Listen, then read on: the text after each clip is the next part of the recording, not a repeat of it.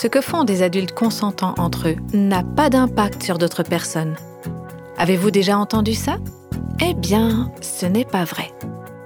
Si vous voulez gâcher votre propre vie, c'est une chose, et j'espère bien sûr que vous ne le ferez pas. Mais en fait, au-delà de vous, ça aura une influence sur toute une société. Voici le podcast Réveille nos cœurs. On vous propose d'aborder une histoire bien connue sous un angle différent. Nous commençons aujourd'hui une étude approfondie intitulée Noé et le déluge, l'Évangile dans l'Ancien Testament. Même si vous ne connaissez pas du tout la Bible, vous avez certainement déjà entendu parler de Noé et du déluge. Il s'agit probablement d'une des histoires les plus connues de la Bible et c'est aussi un thème populaire dans certains pays. On trouve même des petites figurines de l'arche de Noé en bois. Euh, on les trouve dans pas mal de magasins. Il y a certaines qui sont vraiment très jolies. On trouve aussi ce thème sur des papiers peints, sur des plats, des nappes, ainsi que dans des comptines pour enfants. De nombreux savants ont essayé d'ignorer cette histoire ou de la démystifier ou de la discréditer en affirmant qu'il s'agit d'une légende ou d'un conte religieux. En fait, bien des découvertes archéologiques ont révélé que beaucoup de civilisations antiques ont leur propre version de l'histoire du déluge. C'est des versions qui ressemblent souvent à l'histoire de la Genèse, mais en général, ces versions-là parlent d'un grand nombre de dieux et de déesses. Il s'agit certainement des variations de l'histoire originale qui ont été transmises de génération en génération. Mais pour notre série de podcasts, il est important de se rappeler que l'histoire de Noé et du déluge ce n'est pas un conte de fées, et que l'Ancien Testament, comme le Nouveau Testament, reconnaissent cette histoire comme un récit authentique basé sur des faits historiques. Donc il ne s'agit pas d'une simple petite histoire imaginaire. En fait, ces dernières semaines, pendant que je méditais sur ces chapitres du livre de la Genèse, j'en suis venu à comprendre, à réaliser qu'il s'agit d'une des histoires les plus importantes de tout l'Ancien Testament. En fait, cette histoire préfigure la croix du Christ. Elle raconte l'histoire de la nature de l'homme en état de péché, comme on le dit, et elle nous donne une illustration frappante du jugement et de la colère de Dieu. Cette histoire nous montre ce que Dieu pense du péché, son regard sur le péché mais elle nous révèle aussi de façon merveilleuse l'incroyable grâce de Dieu. Le Dieu qui a fait une alliance avec son peuple et le Dieu sur lequel on peut compter pour qu'il garde, qu'il maintienne son alliance. Le Dieu qui délivre de la colère et du jugement. On va découvrir tout ça et encore plus à travers l'histoire de Noé. Je crois que l'histoire de Noé comporte un double message, un double objectif, une double réponse. L'histoire concerne d'abord les personnes qui ne se sont jamais repenties, qui n'ont jamais voulu changer de comportement.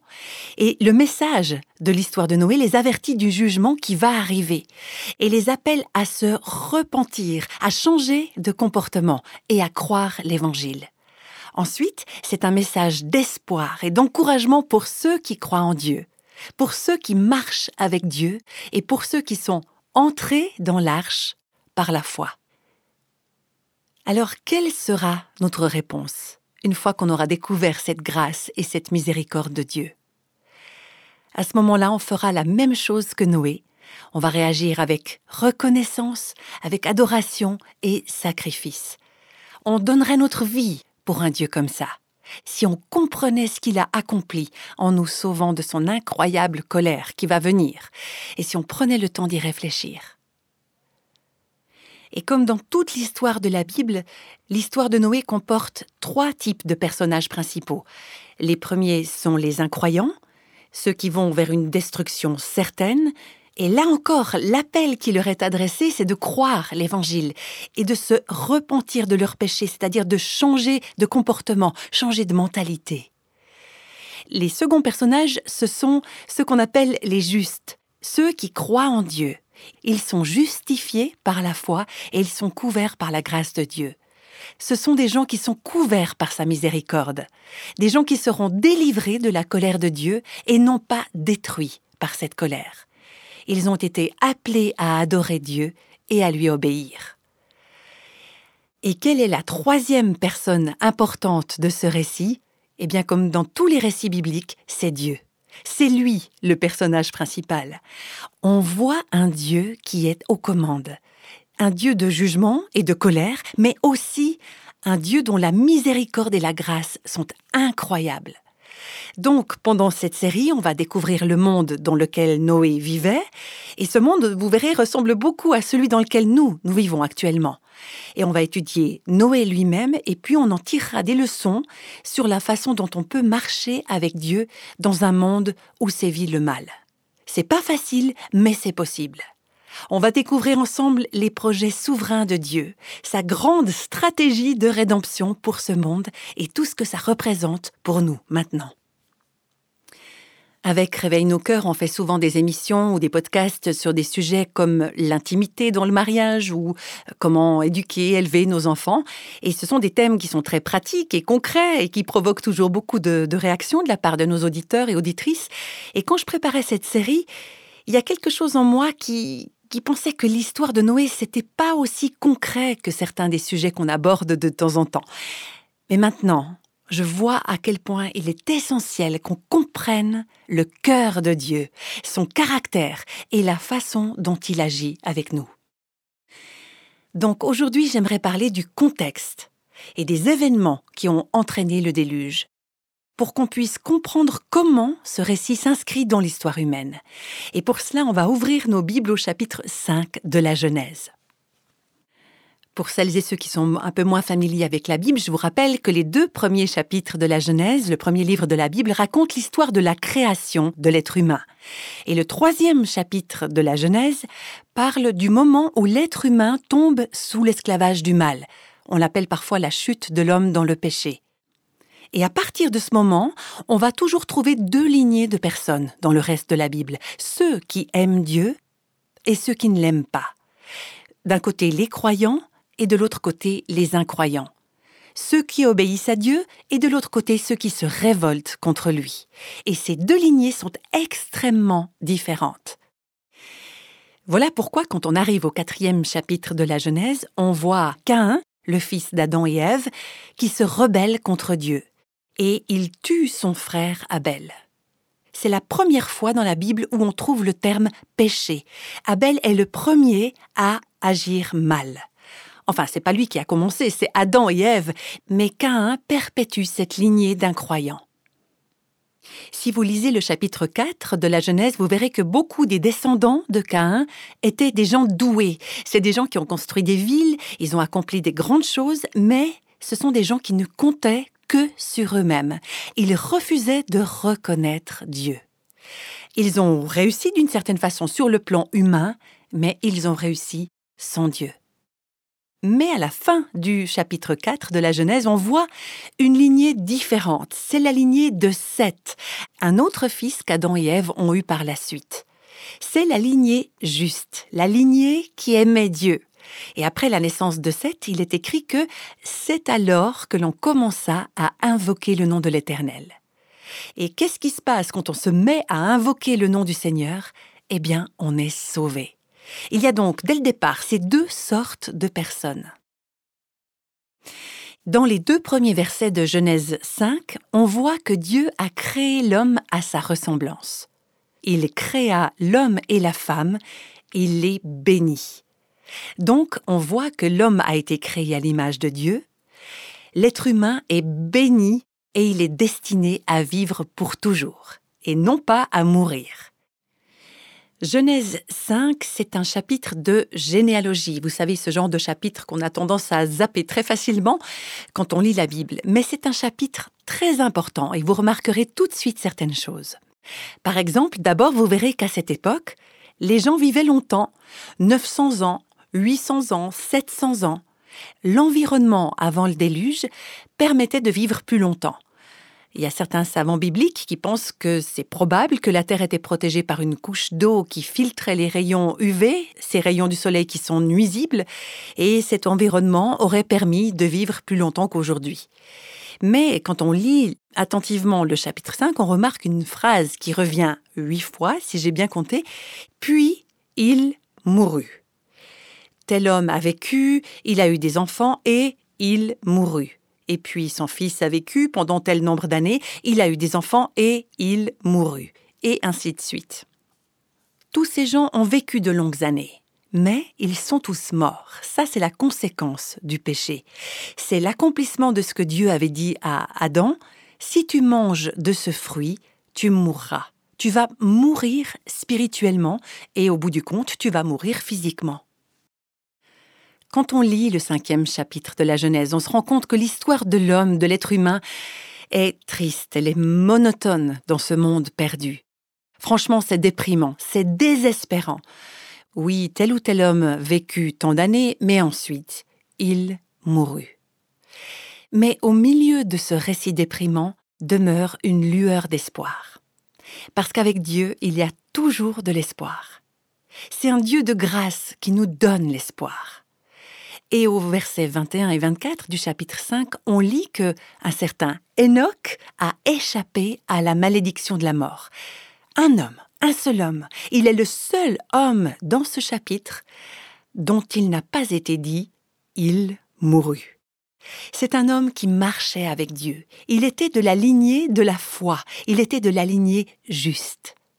Et c'est ça qui nous donne l'espoir qu'on n'est pas obligé de mourir. Que spirituellement, on peut avoir la vie éternelle, qu'on peut marcher avec Dieu. Et puis au verset 29, on trouve la première référence à Noé. On va aborder ça un peu plus tard dans la série, mais on voit que déjà, à sa naissance, il est dit de lui qu'il réconforterait ceux qui étaient sous la malédiction du péché. Alors oui, il y a un espoir dans ce monde perdu. Et la grâce persiste dans ce monde perdu. La bénédiction existe dans ce monde maudit. Et bien sûr, ces lueurs de grâce et d'espoir pointent vers un sauveur, celui qui viendra sauver et délivrer le monde du mal. Est-ce que vous vous rappelez les paroles de ce cantique de Noël? Minuit, Chrétiens, c'est l'heure solennelle où l'homme Dieu descendit jusqu'à nous pour effacer la tâche originelle et de son Père arrêter le courroux. Le monde entier tressaille d'espérance à cette nuit qui lui donne un sauveur. Je ne sais pas si c'est le cas pour vous aussi, mais vous savez, les fois où on écoute des nouvelles et quand on lit tout ce qui se passe dans le monde, on peut vraiment se sentir accablé. Et ce qui nous viendrait tout de suite à l'esprit, c'est que aujourd'hui le monde va de plus en plus mal. Mais en lisant le chapitre 6 de la Genèse, j'aimerais qu'on comprenne que c'est pas vrai. Il y a eu des époques extrêmement sombres dans l'histoire de ce monde. Et vous allez voir que cette série sur Noé et le déluge fait justement partie de l'une de ces périodes. Donc maintenant, on va se tourner vers le chapitre 6 de la Genèse. Et aujourd'hui, on va étudier les premiers versets. Et pour bien saisir le contexte, je vais lire dès le début à partir du premier verset. Lorsque les hommes eurent commencé à se multiplier sur la face de la terre et qu'ils eurent des filles, les fils de Dieu virent que les filles des hommes étaient belles, et ils en prirent pour femmes parmi toutes celles qu'ils choisirent. Alors en agissant comme ça, ils n'ont pas obéi à la volonté de Dieu. Et on va comprendre pourquoi. Parce que le verset 3 nous dit Alors l'Éternel dit Mon esprit ne contestera pas à toujours dans l'homme. Une autre version dit ne luttera pas indéfiniment, car l'homme n'est que chair, et ses jours seront de 120 ans. Là, on comprend qu'il y a quelque chose qui ne va vraiment pas. Dieu dit qu'il en a assez, qu'il va mettre fin à cette situation. On continue la lecture. Les géants étaient sur la terre en ces temps-là, après que les fils de Dieu furent venus vers les filles des hommes, et qu'elles leur eurent donné des enfants. Ce sont ces héros qui furent fameux dans l'Antiquité. L'Éternel vit que la méchanceté des hommes était grande sur la terre, et que toutes les pensées de leur cœur se portaient chaque jour uniquement vers le mal.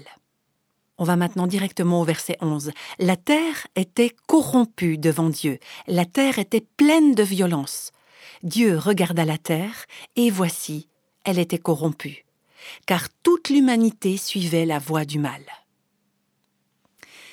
Vous voyez là que l'accroissement de la population a été accompagné d'une augmentation du péché. Là où la population abondait, le mal abondait aussi. Et je suis heureuse de vous dire que là où le péché abondait, la grâce de Dieu abondait encore plus. On abordera ça encore plus tard dans la série. Hein. Mais donc, au début de ce chapitre, notre attention est attirée sur deux groupes de personnes, des personnes mauvaises. Aujourd'hui, on va examiner le premier groupe et la prochaine fois, on verra le deuxième groupe. Le verset 2 nous dit que les fils de Dieu virent que les filles des hommes étaient belles. On est là en présence d'un groupe de personnes, donc les fils de Dieu qui ont épousé les filles de l'homme. C'est le premier groupe de personnes. Et le deuxième groupe se trouve dans le verset 4, ce sont les néphilim ou les géants, selon les versions bibliques. On en reparlera lors du prochain podcast. Alors maintenant, qui sont ces fils de Dieu qui prirent pour femmes les filles de l'homme? Et qu'est-ce que ça veut dire? Alors, je vais vous le dire d'emblée, moi, je ne sais pas. Il y a des savants bibliques qui ont différentes opinions sur la nature de ces fils de Dieu et de ces filles de l'homme. Il y a toutes sortes de débats hein, sur le sujet. J'aimerais juste mentionner les trois principales interprétations qui sont suggérées par les commentateurs. Il y a certains qui pensent que les fils de Dieu, c'étaient des anges qui ont cohabité avec des femmes, donc des femmes de la race humaine. C'est une position qui est fondée sur le fait que dans d'autres endroits de la Bible, les termes fils de Dieu désignent des anges. Mais la plupart des savants sont d'avis que c'est pas vraiment de qui il s'agit dans ce cas-là. La Bible nous dit que les anges n'ont pas de corps et Jésus a dit que les anges ne se marient pas. Alors probablement il ne s'agit pas des anges. Il reste deux autres points de vue et je pense que l'un ou l'autre pourrait être vrai. Il y a des personnes, notamment Matthew Henry, qui est un commentateur biblique euh, bien connu, qui pensent que les fils de Dieu désignent la lignée de Seth, donc ce fils d'Adam et Ève, cette lignée de gens qui aiment Dieu. Et que les filles de l'homme désignent la lignée rebelle de Caïn. Ces deux lignées, celle qui aime Dieu et celle qui est en révolte contre Dieu, ont commencé à être attirées l'une par l'autre et à se marier entre elles. Et ça a produit cette génération de personnes corrompues et mauvaises. Ça, c'est une explication possible. Et il y a une troisième interprétation qui, je pense, est également possible. Elle est un peu plus compliquée, je ne vais pas entrer dans les détails. Mais ce terme, les fils de Dieu, pourrait désigner des anges déchus ou des démons qui se trouvaient dans des corps humains, donc des humains qui étaient possédés, si on peut dire les choses comme ça. Il y a de bonnes raisons de croire que ça pourrait être le cas. Dans l'épître de Jude, dans la seconde épître de Pierre, on voit que des hommes peuvent effectivement être possédés par des démons, par des anges déchus ce qu'on peut voir dans la Bible, c'est que ces hommes possédés par les démons étaient très puissants, très forts. Ils étaient aussi lubriques, remplis de passions sexuelles. Ils étaient aussi dominateurs. C'étaient des hommes mauvais, démoniaques vraiment. C'étaient peut-être des dirigeants de la terre, ou en tout cas, ils avaient beaucoup d'influence. Et quand ces hommes puissants, démoniaques, ces fils de Dieu, comme on le lit, ont épousé les filles de l'homme, ça a produit cette génération violente, corrompue, mauvaise. Je ne crois pas qu'on puisse savoir avec certitude quelle est la bonne interprétation. Et au fond, je crois que ça n'a pas tellement d'importance dans le cadre de notre étude. Ce qui compte, c'est que les tenants et les aboutissants sont clairs. On voit nettement que les fils de Dieu, quels qu'ils soient, ont épousé ces filles de l'homme et que ce n'était pas une bonne chose. Ces hommes ont épousé ces femmes en se basant principalement sur une attirance physique. Ce sont des hommes et des femmes qui ont vécu leur vie indépendamment de Dieu. Ça veut dire qu'ils ont fait ce qu'ils voulaient. Comme on l'a lu dans ce passage, ils en prirent pour femmes parmi toutes celles qu'ils choisirent. Et ils se sont mariés pour satisfaire en fait leur convoitise, leur bas instinct sexuel. Ils n'ont pas considéré le mariage comme une union sacrée, sainte. Ce sont des gens qui se sont mariés en dehors de Dieu, en dehors de la foi. Et c'est vraiment cette image très forte que nous avons dans 2 Corinthiens 6 de ne pas nous mettre sous un joug qui n'est pas celui du Seigneur. Ce sont des gens qui n'allaient pas ensemble. Et 2 Corinthiens 6 nous dit Ne vous mettez pas avec des incroyants sous un joug qui n'est pas celui du Seigneur. Car ce qui est juste peut-il s'unir à ce qui s'oppose à la loi de Dieu? C'est pourquoi sortez du milieu d'eux et séparez-vous, dit le Seigneur. On est appelé à vivre une vie sainte, une vie qui est différente de celle du monde autour de nous. Et c'est cette vie-là qui aura un impact autour de nous, sur nos actions, sur la façon dont on travaille, sur la manière dont on vit et sur notre choix d'un conjoint. On en revient maintenant à Genèse 6 et ce chapitre qui nous fait découvrir l'importance du mariage et de la famille. Dans l'absolu, quand vous décidez d'épouser quelqu'un, et je sais qu'on a parmi nos auditrices des jeunes femmes qui nous écoutent, et j'aimerais faire là un appel fervent à celles d'entre vous qui sont plus jeunes, qui ne sont pas encore mariées, quand vous décidez d'épouser quelqu'un, en fait, vous n'êtes pas la seule concernée par ce choix. Alors bien sûr que ça a un impact sur vous, mais vraiment faites bien attention à vous marier selon la volonté de Dieu. Parce que vous vivrez pendant des années et des années avec les conséquences du choix que vous aurez fait. Si vous faites un choix selon Dieu, vous vous réserverez des années de bénédiction.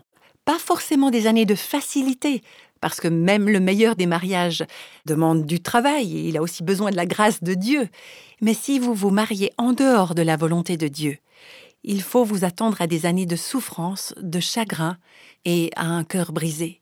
Alors vraiment, prenez garde à avec qui vous vous mariez, car ça aura des conséquences sur vous. Mais j'aimerais vous dire aussi que le choix d'un conjoint aura aussi des effets autour de vous. Alors si vous voulez gâcher votre propre vie, c'est une chose, et j'espère bien sûr que vous ne le ferez pas. Mais en fait, au-delà de vous, votre mariage aura une influence sur toute une société. Ce qu'on voit dans la Genèse, c'est que quand ces fils de Dieu ont épousé les filles de l'homme, ils se sont mariés en dehors de la volonté de Dieu. Ils se sont mariés en dehors de la foi. Ils se sont mariés pour de mauvaises raisons, pour des motifs superficiels, pour des raisons de sensualité. Et en fin de compte, ces mauvais choix conjugaux ont produit une société qui devenait de plus en plus mauvaise et dépravée. Ça ne s'est pas arrêté à un seul mariage. Vous comprenez, votre mariage, si c'est un mariage selon Dieu, peut avoir un effet et une influence sur ce monde pendant des générations à venir. C'est pourquoi c'est important d'investir des efforts dans votre mariage. Et voilà pourquoi c'est important aussi de bien réfléchir avant de se marier. On peut se poser la question, est-ce que ce mariage va contribuer de façon positive à l'avancement du règne de Dieu dans ce monde? Alors n'épousez pas quelqu'un simplement parce que vous êtes tombez amoureux, demandez à Dieu Est-ce que cet homme, est-ce que cette femme est ton choix pour ma vie? Demandez des conseils selon Dieu, par exemple à vos parents, à des conseillers ou à des dirigeants spirituels.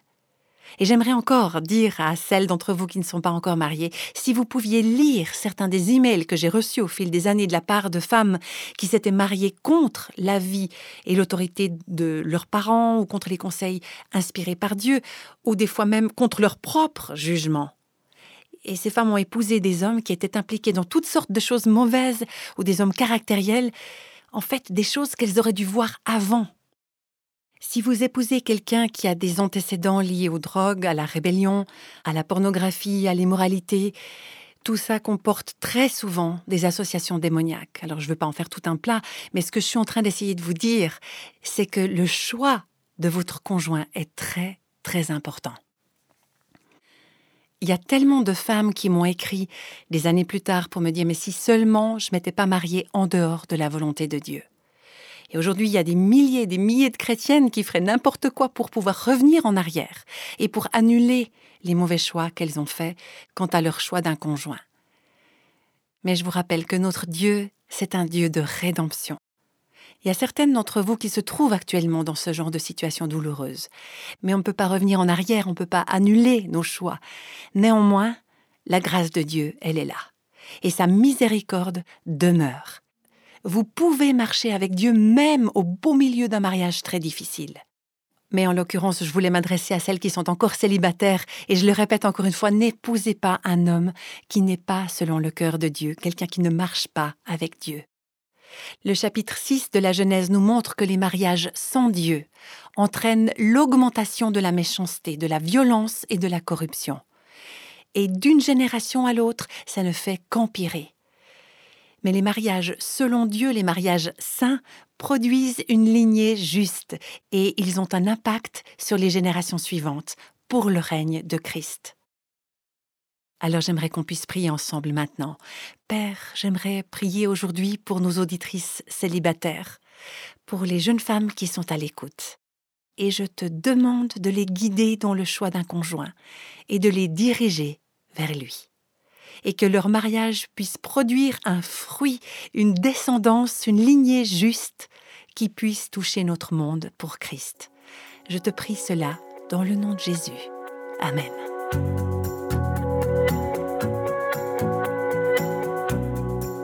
Ce sont là des applications très pratiques de l'histoire de Noé.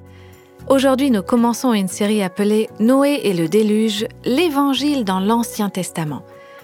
Cette série nous rappellera continuellement que les récits de l'Ancien Testament sont riches de sens.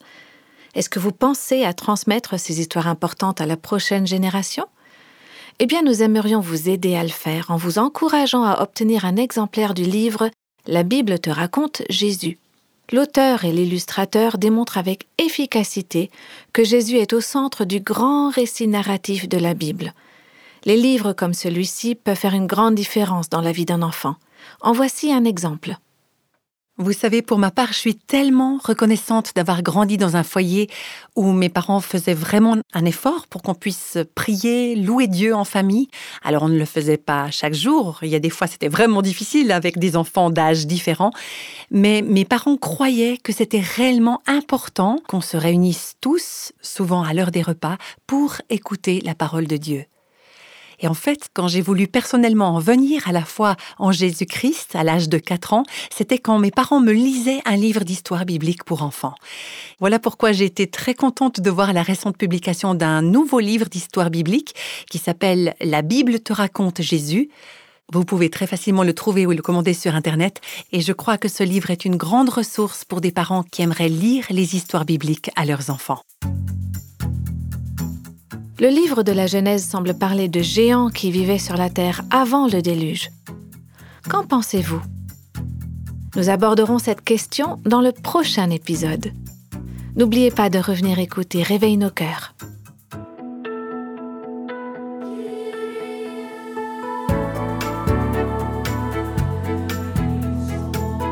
Tous les extraits de la Bible sont tirés de la version Louis II 1910. Réveille nos cœurs est le ministère francophone de Revive Our Hearts, initiative de Life Action Ministries avec Nancy DeMoss Volgemuth. Avec les voix de Christine Raymond et Jeannette Kosman.